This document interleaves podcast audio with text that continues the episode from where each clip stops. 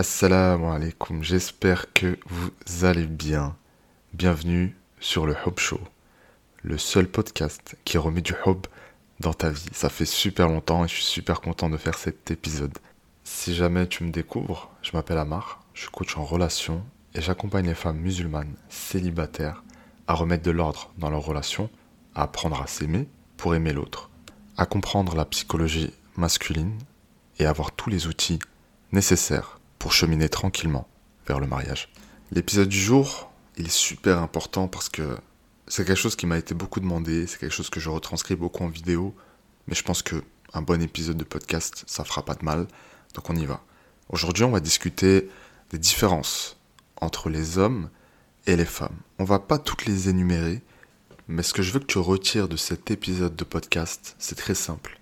Il faut bien que tu comprennes, ma sœur, que les hommes et les femmes ne fonctionnent pas de la même manière, et ce depuis la nuit des temps. Si on retourne aux origines de l'humanité, Allah, il a créé Adam, salam. Et il a créé pour lui une épouse, mais cette épouse, elle était en rien identique à lui. Adam, salam, c'était un homme, et son épouse, Hawa, c'était une femme. Bon, jusque-là, Rien d'exceptionnel, vous connaissez l'histoire. Mais à un moment donné, quand on regarde les relations aujourd'hui, on a l'impression que hommes et femmes ne se comprennent pas. Et pire encore, on a l'impression que l'un ignore l'autre et que l'autre ignore le premier. Donc en fait, les besoins des uns et des autres, on ne les comprend pas. Et souvent, c'est à cause de ça que les relations ne fonctionnent pas. Bien sûr que l'homme et la femme se rapprochent sur énormément de points, mais ils s'éloignent sur énormément de points aussi. Et là, il n'est pas question de supériorité de l'un sur l'autre, absolument pas, mais juste de différence. Et on va essayer de creuser un petit peu cette notion de différence à différents niveaux. Bon, l'objectif là, c'est pas de faire un cours euh, d'anatomie ou de faire un cours euh, de, de génétique, mais mais mais il y a des notions qu'il faut bien comprendre, d'accord? C'est des fondamentaux. La première des choses, justement, c'est que d'un point de vue génétique, hommes et femmes, on est différents d'un point de vue même chromosomique. Euh, les chromosomes sont le support de l'information génétique. Donc au niveau des chromosomes sexuels, on se rend compte que les hommes bah, ont deux chromosomes, hein, qu'on appelle X, Y, euh, et les femmes en ont deux également, mais là ce sont deux chromosomes X. Je le rappelle, les chromosomes sont le support de l'information génétique. Donc c'est ça qui est à la base de tout. C'est ça qui fait que les femmes, par exemple, possèdent des cycles hormonaux que l'homme ne possède pas. C'est ça qui pousse également euh, à l'apparition des caractères sexuels secondaires, par exemple notamment à, l'adolescence, euh, et les caractères sexuels primaires aussi. Donc tout ça, ça part de quoi? Ça part d'une différence au niveau des chromosomes sexuels. Alors maintenant, moi j'aimerais bien qu'on m'explique une chose. Comment est-ce que deux êtres qui sont extrêmement différents d'un point de vue génétique, d'un point de vue phénotypique, d'un point de vue physiologique pourrait être la même chose, pourrait penser de la même manière, pourrait avoir les mêmes besoins. C'est juste impossible. Et ce qui est fou, c'est que lorsque l'on évoque ces différences qui sont juste factuelles, parce que c'est dans la nature des choses, c'est dans la nature qu'Allah a décidé de créer, eh bien on nous dit, non, non, en fait, tout ça ce sont des clichés. Et c'est ça qui provoque énormément de désastres d'un point de vue relationnel. Parce que si je ne connais pas l'autre, je ne peux pas prendre soin de l'autre, je ne peux pas être à son écoute, je ne peux pas voir au-delà de mes propres besoins, parce que je vais toujours revenir à moi, en fait. Parce que je me dis quoi? Bah, L'autre est comme moi. Sauf que l'autre n'est pas comme toi. Et c'est pour ça que cette notion de complémentarité, elle est juste exceptionnelle. Et puis on le voit même d'un point de vue euh, physique. L'homme et la femme sont complémentaires, par exemple.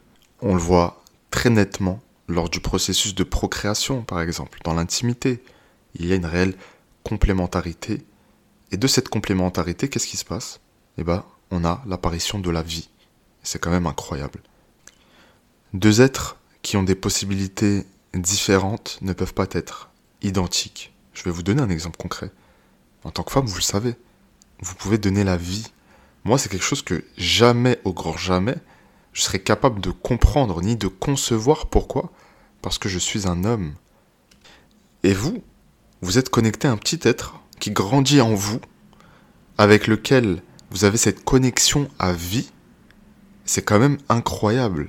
Subhanallah, je sais pas si, si vous vous rendez compte, mais moi des fois j'y réfléchis, je me dis c'est un truc de malade. On se rend pas compte.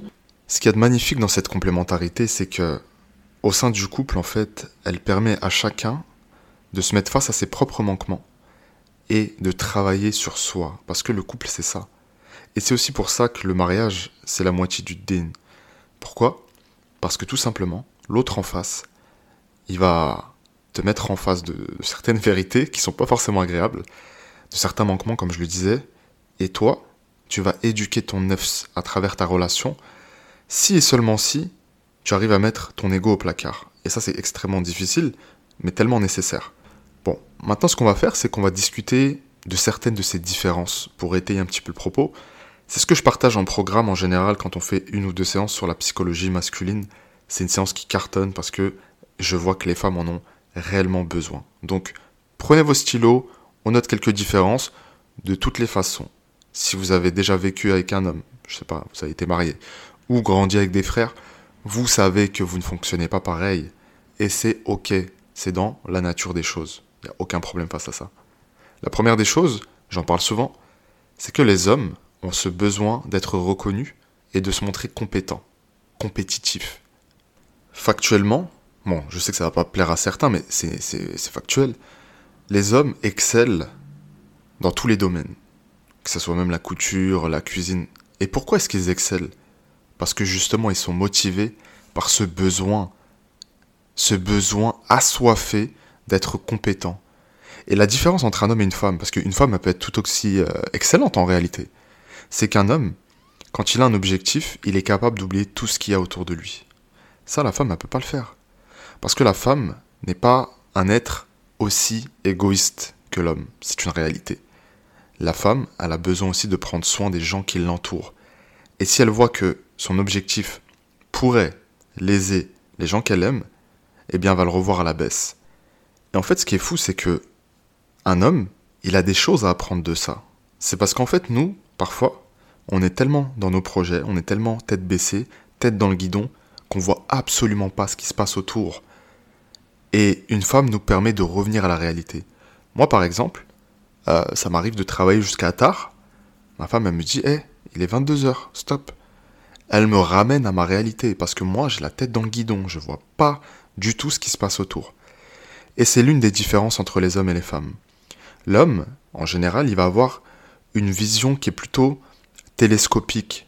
Il voit un objectif au loin, il essaye de l'atteindre cet objectif et il voit rien de ce qui se passe autour. La femme, elle fonctionne plutôt avec un grand angle. C'est-à-dire qu'elle fait attention à beaucoup plus de détails autour d'elle, elle fait beaucoup plus attention aux autres, mais elle a aussi ce truc de voir des objectifs peut-être sur le moins long terme. Et c'est ok, on avance ensemble comme ça.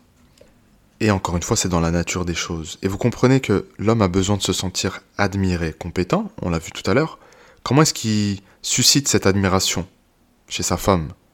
Et bien c'est lorsque sa femme, elle le voit bosser. Mais à la fois, sa femme, elle va le ramener à sa réalité. Tu vois?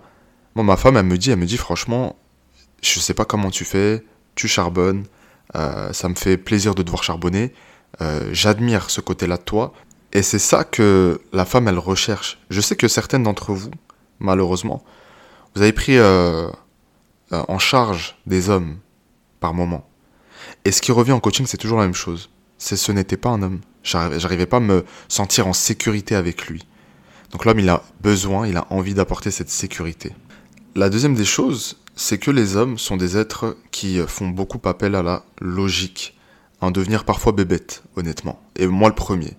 Hein, souvent, ma femme me reproche, euh, ouais, c'est logique, c'est logique, c'est la phrase que je dis tout le temps, c'est logique, c'est pas logique. Et c'est vrai que je reviens très souvent à la logique. Et la femme en face, bien sûr, c'est un être logique, mais c'est aussi un être qui sait écouter ce sixième sens, cette émotivité, ces émotions qu'elle ressent. Parfois, exacerbées, c'est vrai. Et vous voyez encore une fois là l'équilibre qu'on arrive à trouver ensemble.